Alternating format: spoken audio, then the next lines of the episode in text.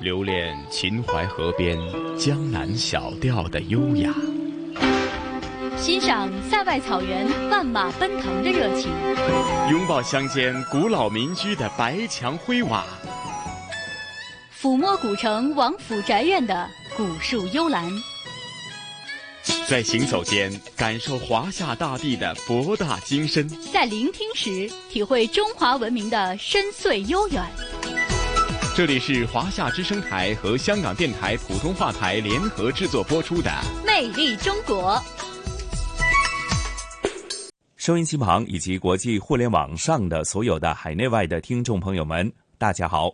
欢迎大家准时收听由中央人民广播电台、华夏之声、香港之声和香港电台普通话台联合为大家制作的《魅力中国》。我是香港电台的节目主持陈曦。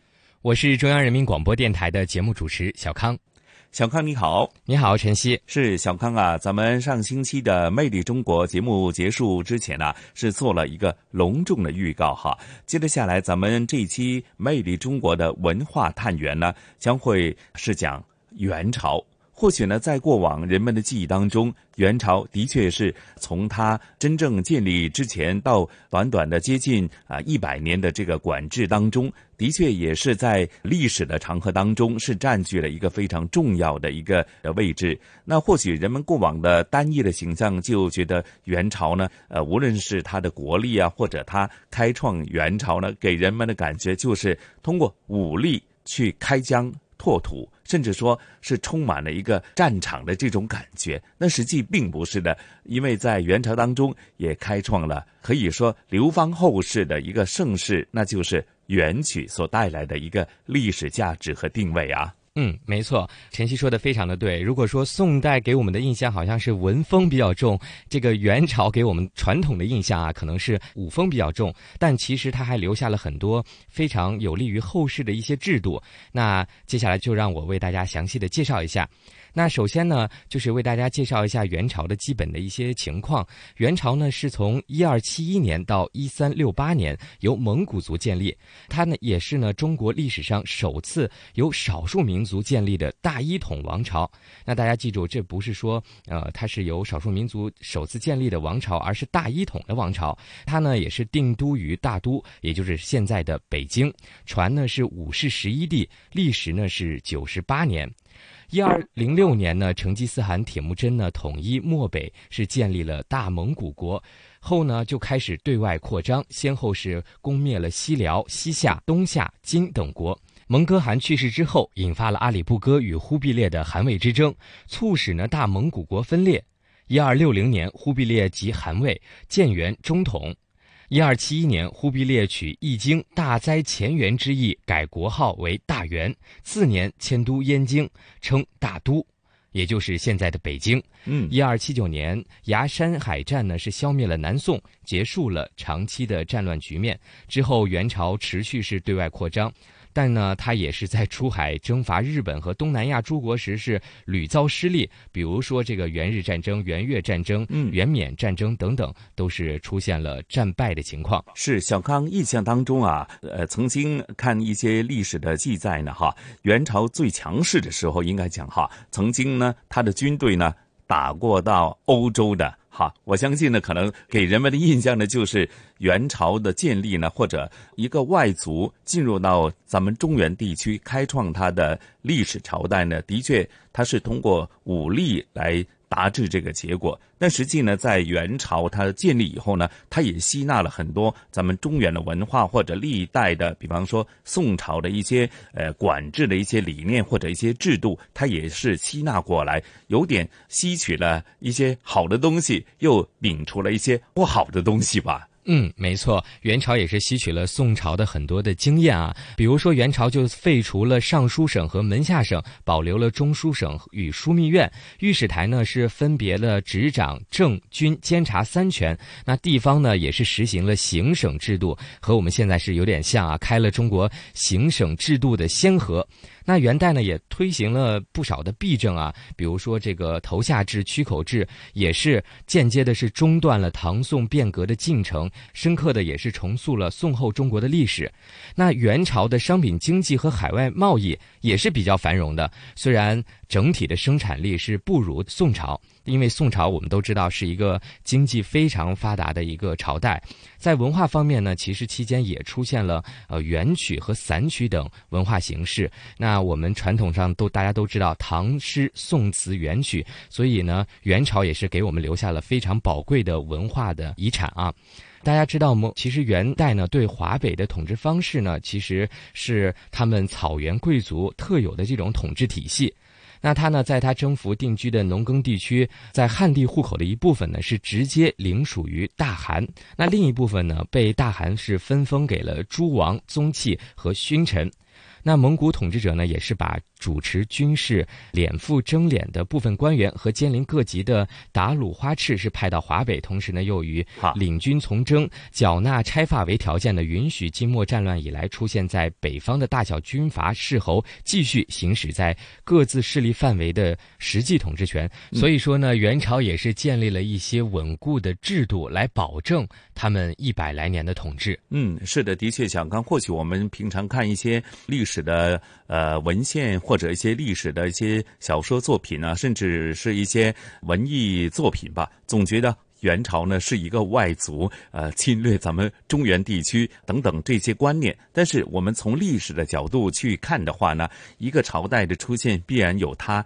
产生的自然的规律，甚至说历史的发展自有它历史发展的规律哈。那所以我们刚做了这一个说对元朝有一个大概的一个呃描述吧哈。那接着下来咱们就事不宜迟，马上进入咱们中华探源的新的一个系列，就是有关于元朝的这个开创以及它的结束。那呃从今天开始，咱们就进入第一集啊，开疆定制好吗？好的，那我们现在就请听《开疆定制》。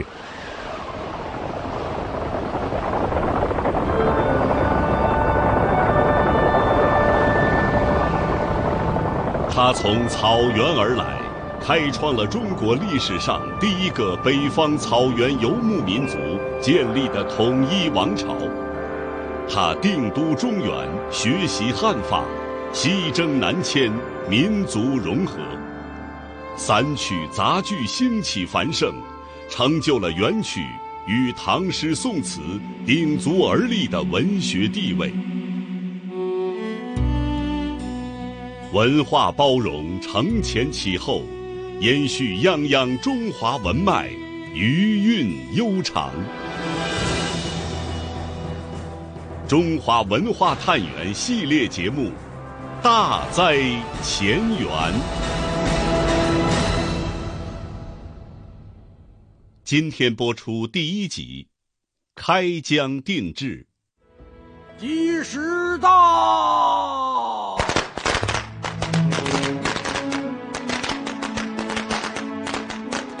上香。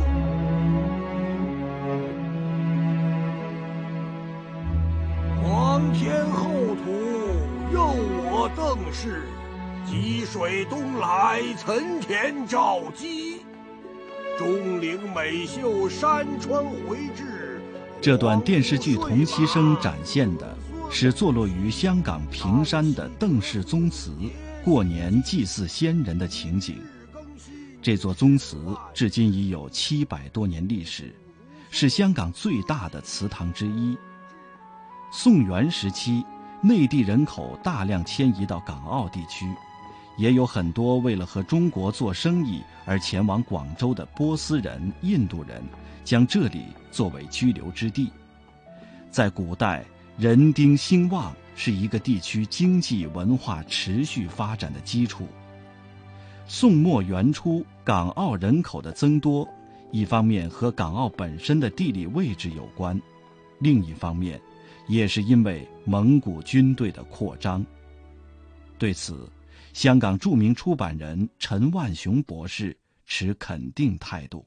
香港的历史可以证明的，现在那个好多村落都是元代灭了南宋以后南宋的皇族跟大家族移居到香港的，所以跟元有关是实施香港真正的建立起比较繁荣、非常有地位的大家族移民到香港，应该是元代开始，这个非常重要。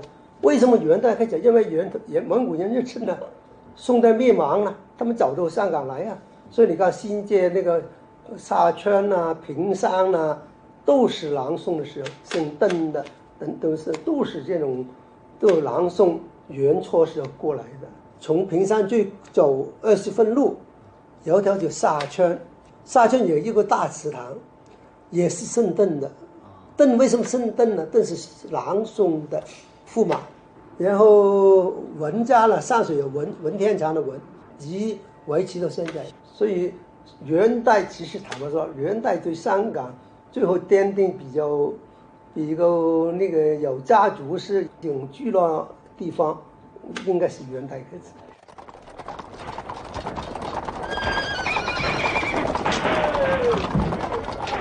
零六年十二月十五日，四十四岁的铁木真被推举为全蒙古可汗，尊号为成吉思汗。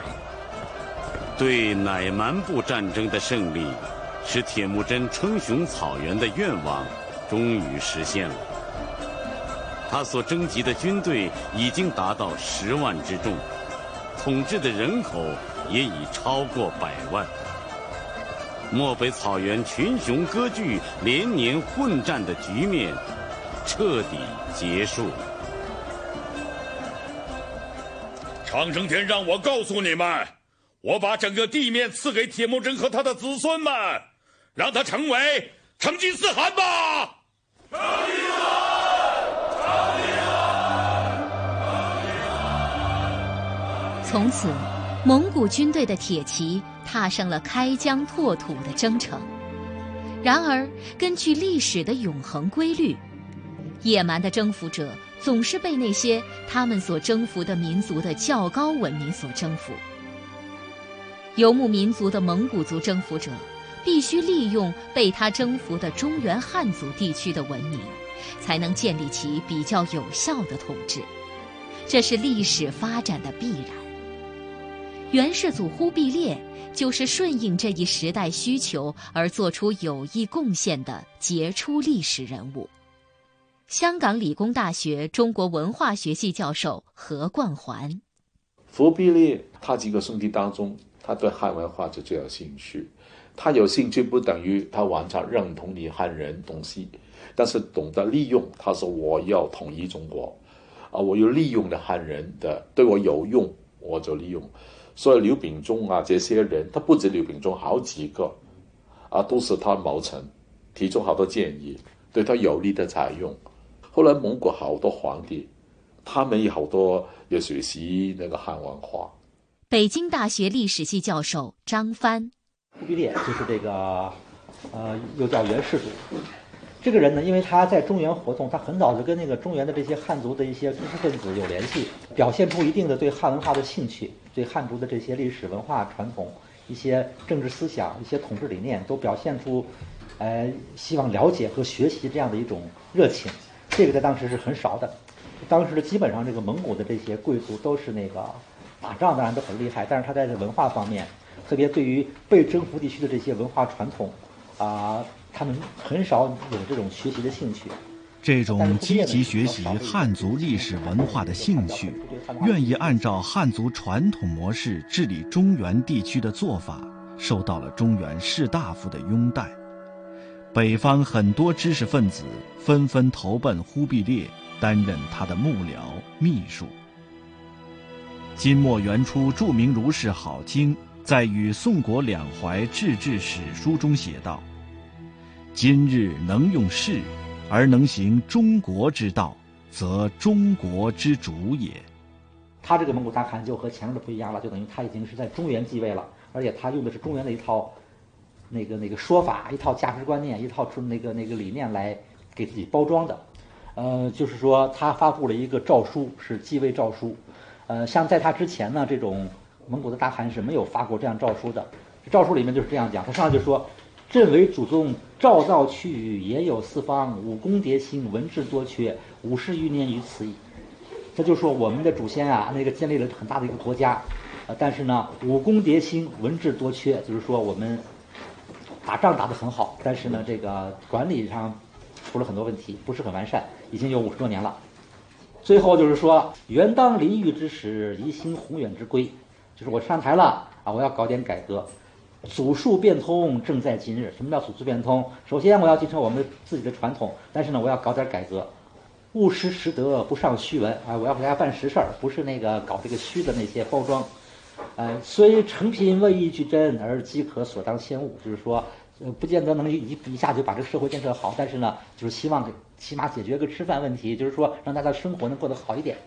就他这种表态啊，这个就是说，这个在绵延千年的中华文明，并没有因为蒙古族的政权更迭而消失于人类历史长河之中。《元始世祖记》中写道：“用能以下便宜，历经沉寂，所以为一代之治者，规模宏远矣。”忽必烈乐于学习，并欣然接纳汉族的文化传统和价值理念，开始推行汉法，包括以下几个方面：第一大方面就是建立年号、国号和有关礼仪制度；第二大方面是建立汉室官僚机构；第三个定都汉地，就是把首都从草原迁到了这个咱们今天的汉族地区，就是北京；第四个是实行重农政策，就是发展农业。第五个是尊孔从儒，就是说在文化上啊认识到儒家的这个特殊地位，对儒家呢进行优待。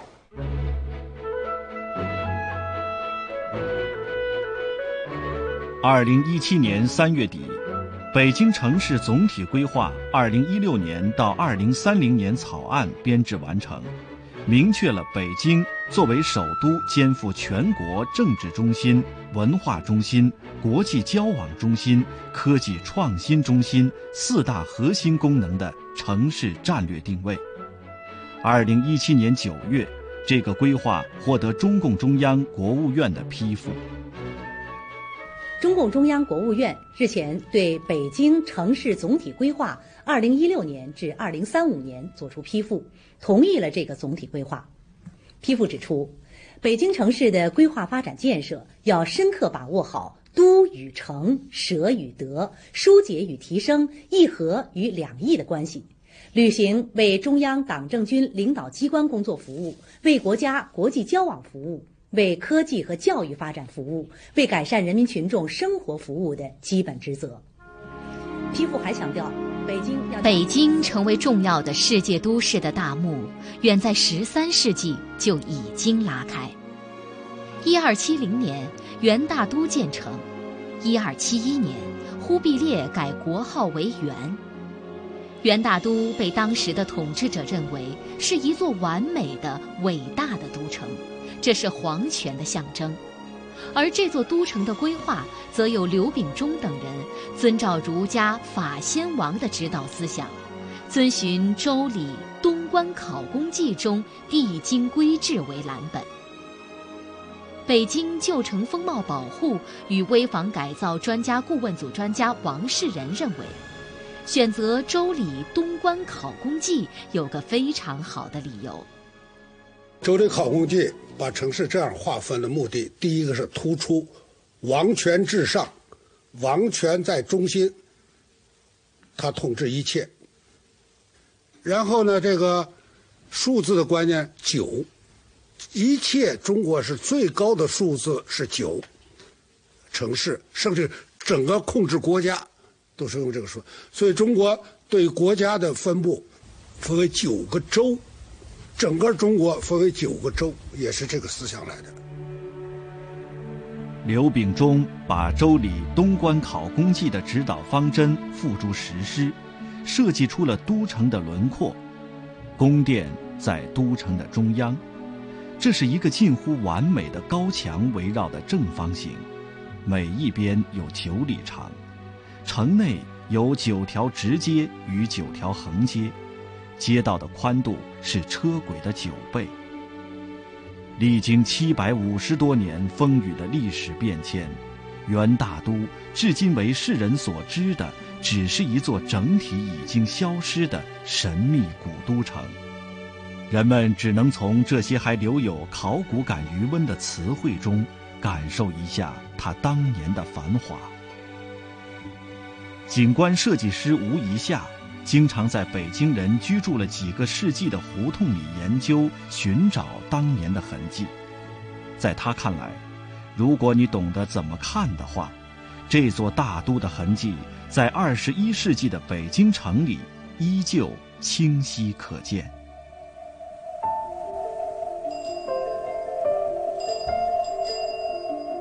北京古城由平行的街道组成，中间由狭窄的小巷子连接。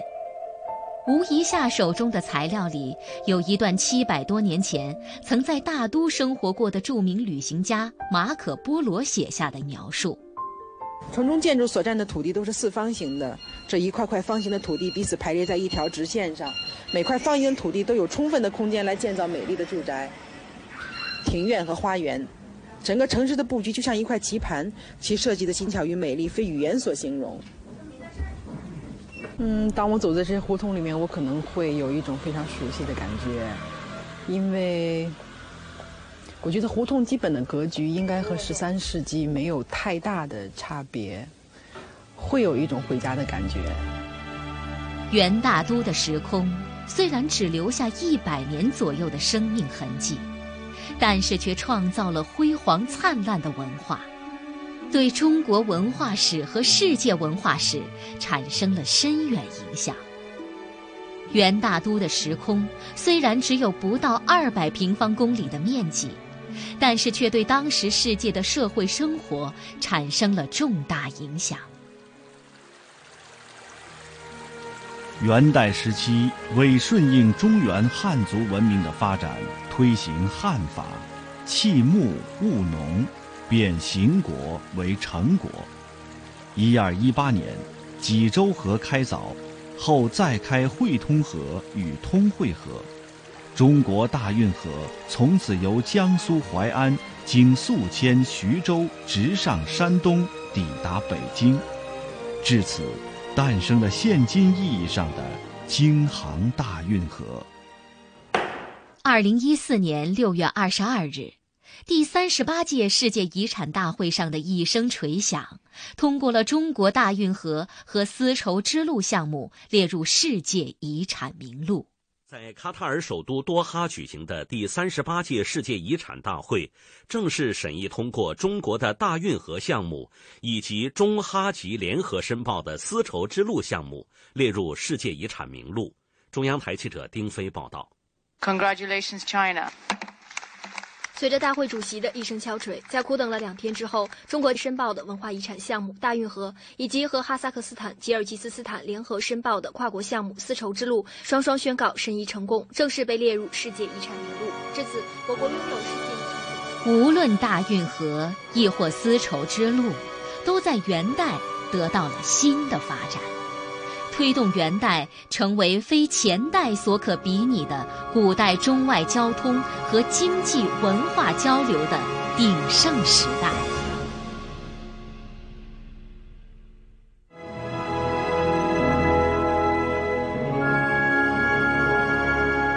中华文化探源系列节目《大灾前缘》正在播出。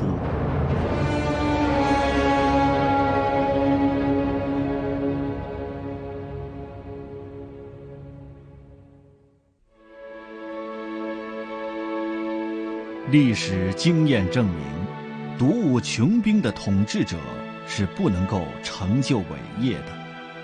科学合理的机构设置，富国强民的制度安排，开放包容的民族政策，是国家发展、民心归附的基本保障。元代设立行省制度，所谓都省握天下之机，十省分天下之治。行省制度使边远地区和中原内地的联系大大加强，这种制度有利于巩固我国多民族国家的统一，对明清的政治制度也产生了较大影响。一二三九年，蒙古军队征战的铁骑踏进藏地，蒙哥汗即位后，一二五二至一二五四年征大理，蒙古军队首领意识到，战争是下策，不战而屈人之兵才是上上策。对西藏和大理，他们改变了以往屠城政策，而向当地民众示好，表明和平相处的意愿。最终，在止沙、讲降、包中等柔顺政策的辅助下，大理平定，西藏归附。元代建立后，中央政府在西藏地区设立释教总制院，后改名为宣政院，直接管理当地军政各项事务。从此，西藏正式纳入中央行政的管辖之下。元代推行汉法。尊孔崇儒，对儒家特殊优待的柔顺政策，更是体现在对待南宋大臣文天祥的态度上。我们来听听香港理工大学中国文化学系教授何冠环为我们讲述的一个故事。文天祥是一个儒家的典范，应该讲，儒家的对一个读书人来讲，考上状元，非常大的荣誉，在古代。考上状元比你现在那个高考考第一名更难。佛比烈找到好多人劝他投降，首先找到了弟弟劝他，第二个找来这个守襄阳这个名将吕文焕，但是文天祥我就不投降。佛比烈好，我再问他一次，你投不投降？假如你投降，我封你当宰相。文天祥，我应当个宰相啊，我还稀罕你当一个宰相。说人生自古谁无死啊。说你讲出的意念，后来他就告诉佛比烈：“你成全我吧。”佛比烈算了，我就成全你。好了，那把他杀了。但是他杀的时候，很多人记载那个有名的故事，他死的非常从容，啊，他觉得是我应该上路了。后来，人家他死后都穿一个绸衣啊，他绸衣后来发现，绸衣写了一首诗，他说：“孔月常人。”望月取义，唯有意境，所以人至。独信贤书，所谓何事？而今而已，庶几无悔。这首四元诗，佛贝列当然晓得他这首诗，呃，把他这这件绸衣好好保存，作为一个珍宝，一个纪念。据说这个绸衣在那个宣统时候还存在。你看那个佛贝烈，他没有动他了称旗，还让他弟弟把他灵柩奉回江西他老家安放，也没有把他写的书笑掉。他是懂得怎么那个对那个汉人。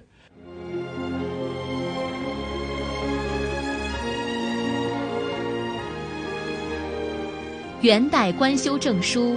《经世大典序录》中写道：“自古有国家者，未若我朝之盛大者矣。远也者，大也；大不足以尽之，而谓之远者，大之至也。”元代蒙古族虽然只有百年统治中原的历史，但却占有特殊重要的地位。它加速了自秦汉以来统一的多民族国家的进一步发展，为经济和文化的发展创造了条件，使元曲成为继唐诗宋词之后中国文学艺术发展史上的又一座丰碑。这个朝代也开启了中国文化走向世界、中西文化不断汇流入海的新航程。聆听东方神韵，乘船瑰丽宝藏。凉风有信呢，秋月无边。遗产要活化才是遗产。穿越古今，感悟人文，魅力中国。每个星期天中午十二点，香港电台普通话台，让魅力更美丽。听众朋友们，大家好，这里是由中央人民广播电台华夏之声、香港之声联合香港电台普通话台制作播出的《魅力中国》节目，我是中央人民广播电台的主持人小康。听众朋友们，大家好，我是来自香港电台的节目主持陈曦。哎呀，小康啊，刚刚聆听咱们这个元朝的开篇的第一篇呢，的确呢，或许对很多听众朋友来讲啊，加深了对元朝的认识，或者呢，呃，对以往呢，对于元朝呢是单一的。比像是偏向于武力的这种单一的形象呢，或许也有了一些改变吧。对，其实呢，我们听完这一集呢，就会发现，其实元朝呢，其实是开辟了很多新的制度，比如说它开辟了中国行省制度的先河，所以说呢，也是改变了大家传统的固有印象。而且呢，元朝的统治呢，其实也加速了我国民族融合的这个进程啊，也造成了我们现在民族融合呃欣欣向荣的这种繁荣的大局面。所以元朝对于我国来说，也是历史上不可或缺的一个阶段。那听完了这一期的中华文化探源有关于源的第一集呢，我不知道接下来晨曦会为我们带来哪些香港故事。嗯，是小康啊。那今天的香港故事呢，咱们就是比较现代化版本的哈，比较接地气的。因为同事雨波和嘉宾主持，来自中国旅游出版社的副总编辑一哥陈一年呢，和大家聊一聊，逛一逛。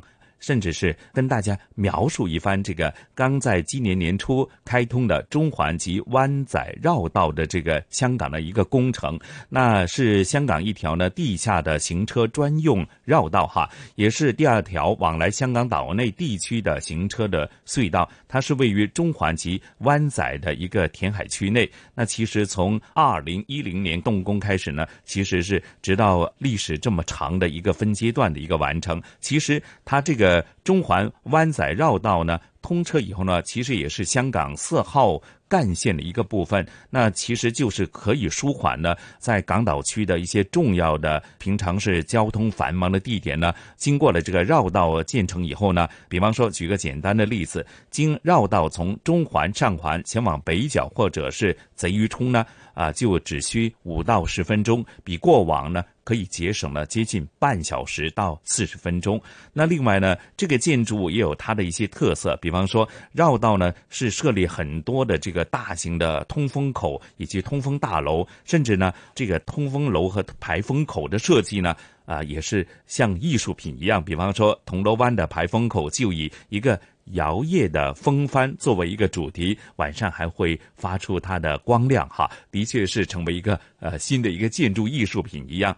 那至于这个中环及湾仔绕道，它的一些呃设计或者它的一些特色啊，又是如何的呢？给整个交通枢纽带来的便利又是如何的体现出来呢？那接着下来啊，就将香港故事的节目时段呢，交给同事雨波和嘉宾主持陈一年一哥，好吗？嗯，好的。那接下来，请听我们今天的香港故事。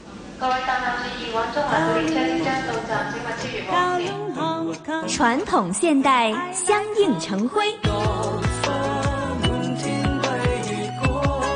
中西文化共冶一炉，东方之珠。动感之都，香港故事。香港故事，欢迎来到香港故事节目时间。节目当中，雨波非常高兴，请来香港中国旅游杂志副总编辑陈一年一哥，你好，你好，大家好。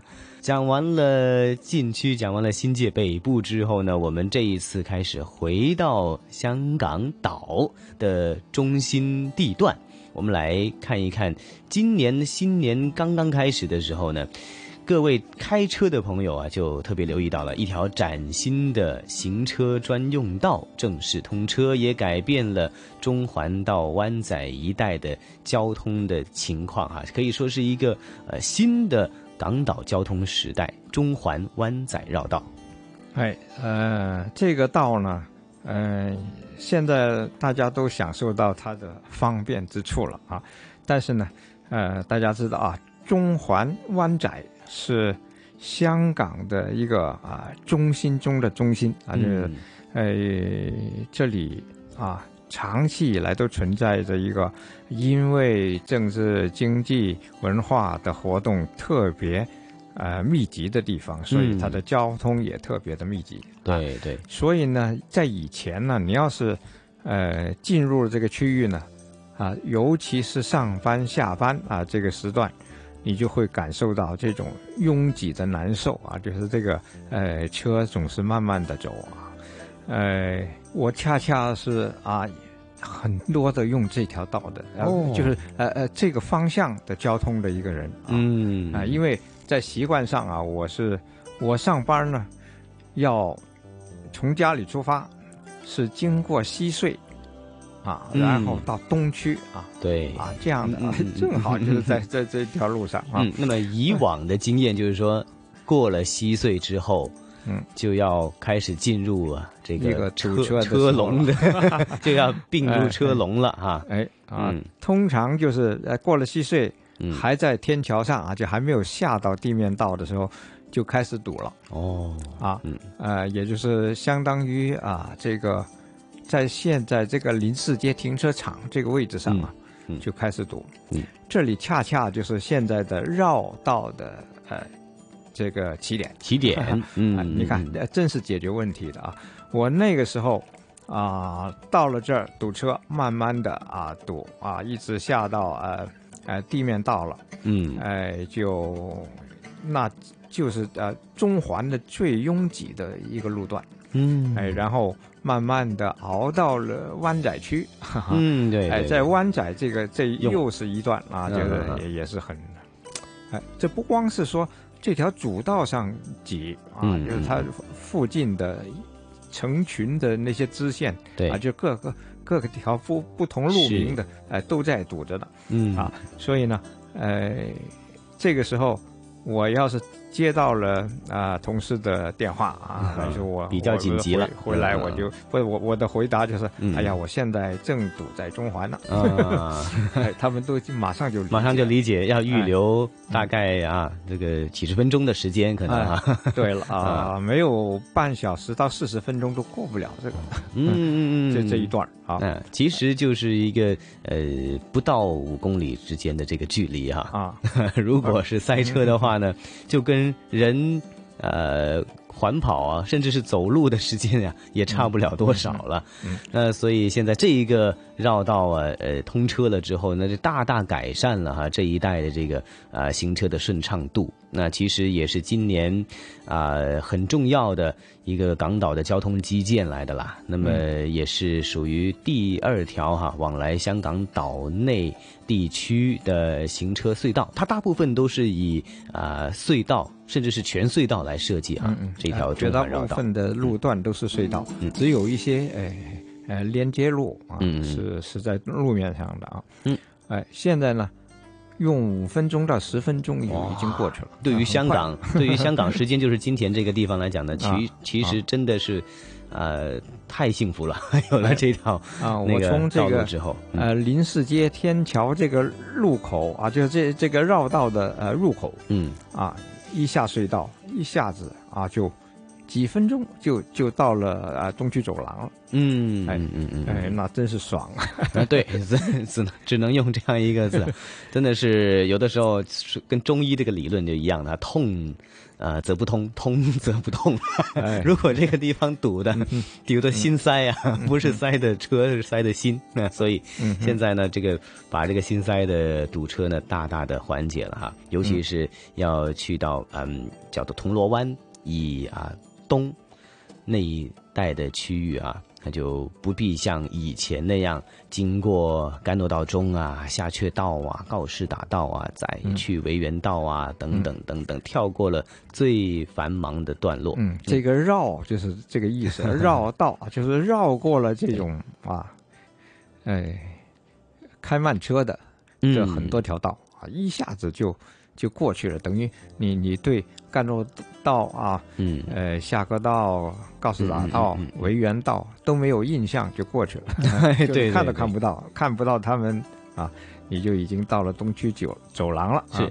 确实，嗯，确实也是哈。自己我也之前有一有一次啊，这无意当中的 去绕道的一个 呃经历，就觉得一个来讲它路太新了哈，也没有太多的车辆使用，你甚至是有一点点不习惯，你就不像是走在呃呃香港这么心脏的部分哈这一个的道路上的感觉。出来之后才发现哦，原来几分钟之内已经快要到东隧那边的入口了。啊，所以呢，这一条啊中环绕道呢很便很便捷哈，接通了中西区还有东区的一个交通网络，节省的时间节省了百分之啊几百啊。节节省了呃数倍的一个一个时间，那么另外也吸引了更多的车辆来，呃分流隧道分流，来减轻原来红磡海底隧道还有东区海底隧道的一个负担。嗯，哎，我相信以后用西隧的人会多很多了啊！就是，西隧本来我走这条 隧道，就是因为。它不用排队，对。不过希望西隧的收费能够再相宜一点了啊，也太贵了。嗯，是哈，设计是很好，那么路面也很宽，设计时速也比较高，但是就是啊价价钱方面哈，收费方面希望能够再平衡一下啊。那么这一条的呃巴士路线呢，呃在呃通车之前呢，其实也已经举行了一个。步行的活动哈，不知道大家有没有呃曾经参与过这一个百万行的活动呢？哎，这个活动呢是呃公益金五十周年的百万行，百万行呢讲的呃不是人数啊，哎，通常这个呃百万行的人数都是两三万之间啊，嗯，哎，而叫做百万星就是筹款啊，对，就是给公益金筹款，对啊，嗯。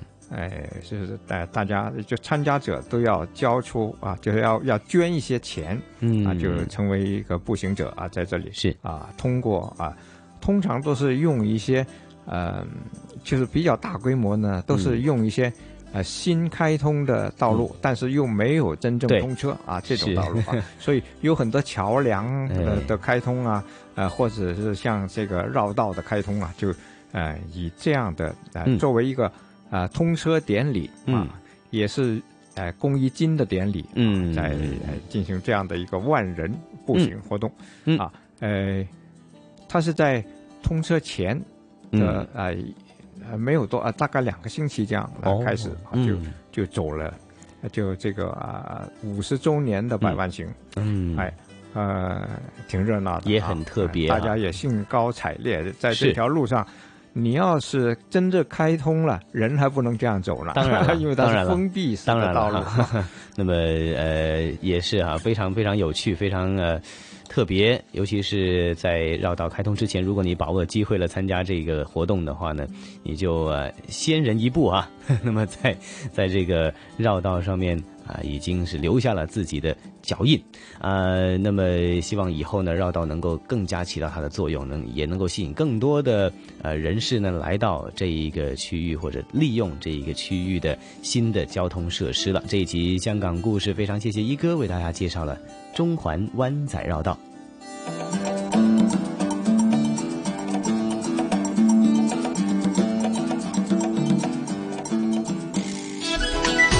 这里是华夏之声台和香港电台普通话台联合制作播出的《魅力中国》。是了，您收听的还是《魅力中国》，是小康啊。聆听了刚刚的香港故事，或许啊，那你以后呢过来香港进行一些采访活动的话呢，假如是在嘉宾都在港岛区，或者是贯穿中环、上环和北角的话呢，假如是使用这个中环及湾仔绕道的话，那你会节省很多交通时间，哈，对你的采访工作呢是带来更大的一个便利啊。嗯，这是真正的生活帖，也让我知道了，哎，原来去这些地方还可以有这么便捷的一个路径哈。听完这期的香港故事呢，给我印象最深刻的其实是里面安装了空气净化系统，所以呢，我觉得其实香港在很多方面，尤其在环保方面，其实是很多需要我们内地去学习的地方啊。所以，呃，我也希望有机会能够去这条大道上去感受一下。嗯，是的，哎，小康啊，说到这里啊，咱们这一期的《魅力中国》的节目时间很快又得告一个段落哈。那下星期咱们对于元朝的讲完了开篇了哈，下星期的第二篇将会着重是在哪些方面内容呢？嗯，那我们下一集的节目呢，将会重点介绍元曲。那它的题目也非常的有意思，叫做“曲高韵长”。元曲呢，我不知道大家是否了解，它其实是盛行于元代的一种文艺形式，包括杂剧和散曲。那有时呢，也专指杂剧。杂剧呢，是宋代以滑稽搞笑为特点的一种表演形式，元代呢就发展成为了一种戏曲的形式。那元曲呢，本来自所谓攀曲胡乐。首先呢，是在民间流传，被称为街市小令或者村坊小调。随着元灭宋是入主中原后呢，它先后在大都，也就是现在的北京和临安，也就是现在的杭州为中心呢，是南北广袤的地区是流传开来。